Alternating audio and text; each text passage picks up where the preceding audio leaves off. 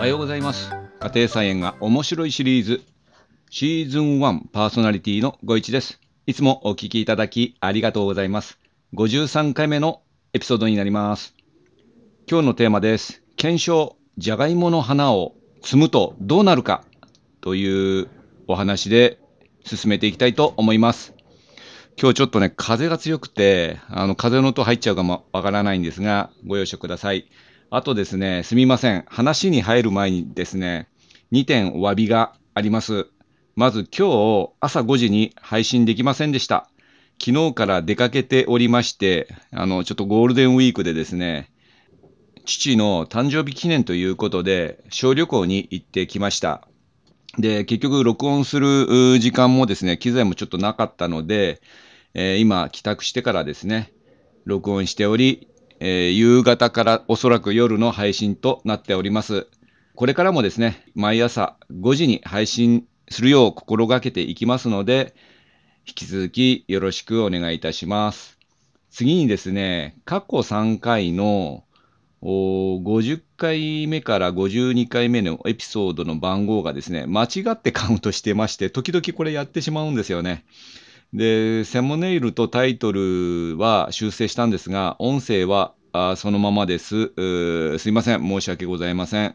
えーさてですね、本題に入ります。あなたはじゃがいもを育てているでしょうか？今日は5月5日です。3月以降、種を植え付けてから、暖かくなってきまして、えまあ、北海道の方はちょっとずれてると思うんですけど、えーまあ、平野部とかは、えー結構ですね、えー急成長してきているかなと思っております。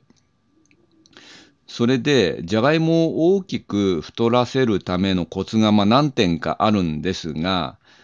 ちょっと自分がですね、えーよく分かってないところ、すなわちですね、えー今日のテーマであるように、花を摘むべきではないかという情報がございます。えあなたもですね、ネットとかそういう教科書で目にしたことがあるんではないでしょうか。で、これはですね、あの、花が咲くと、その栄養分が花に回ってですね、じゃがいもの肥大に影響があるという説です。で、僕もですね、この説を信じて、これまではできるだけ花を摘んできました。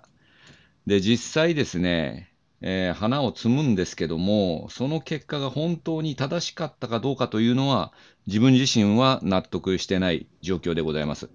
で、今回ですね、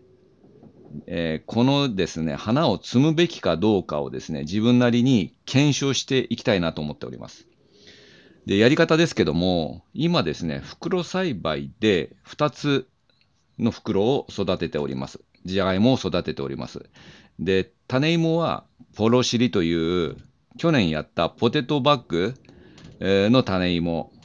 おまあ、これ別々に買うことができますので、このポテトチップス用のじゃがいも、これを使ってます。で、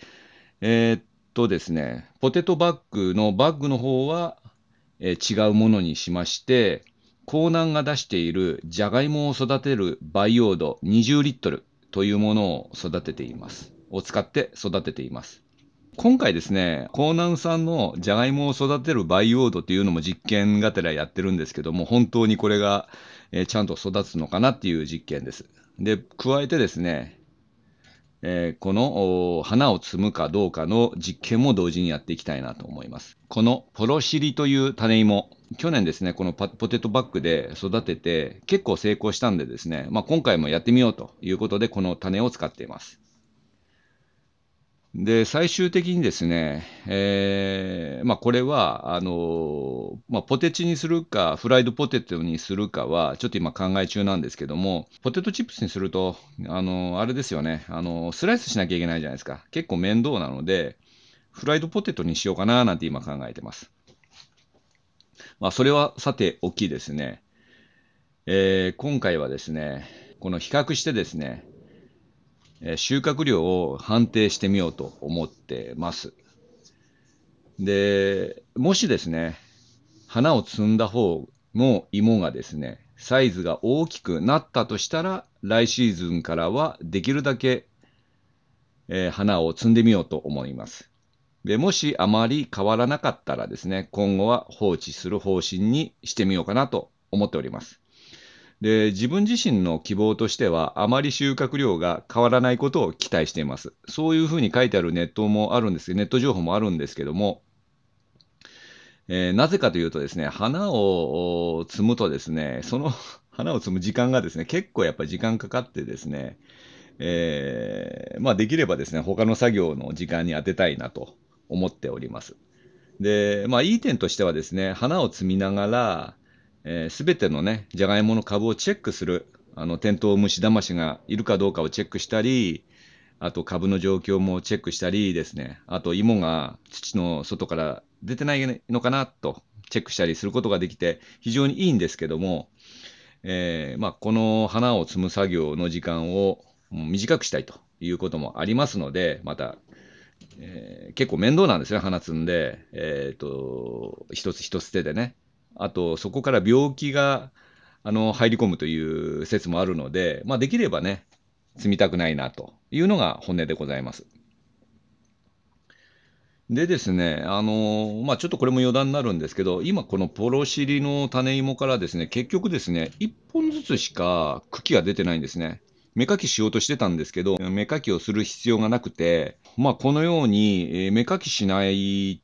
状況というのが果たして本当にいいのか悪いのかというのもあるんですけども、まあ、最終的には一つの芋から一本の茎となって今成長しています。結構ね、茎太いですね。なので、え4つが4つともですね、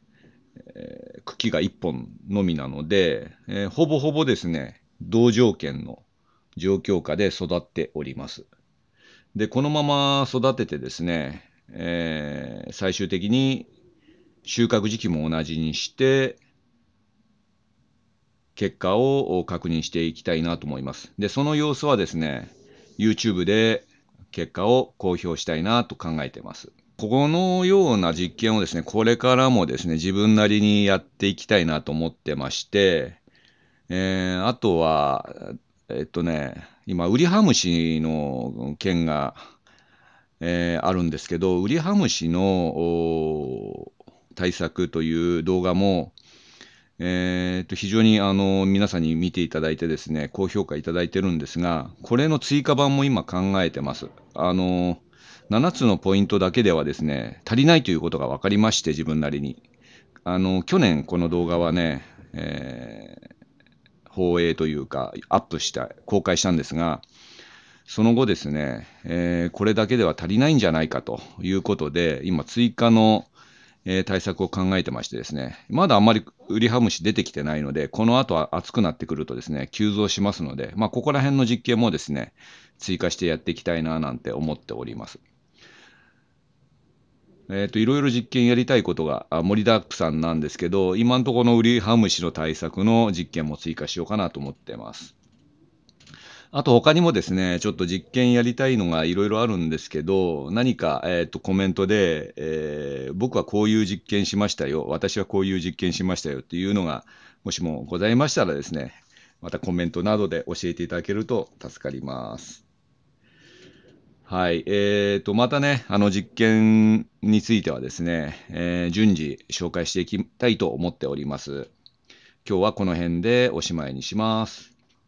このエピソードはできるだけ毎朝5時に配信しています。今日は検証じゃがいもの花を摘むとどうなるかというお話でした。また次回お会いいたしましょう。ご一がお届けしました。それではさようなら。バイバイ。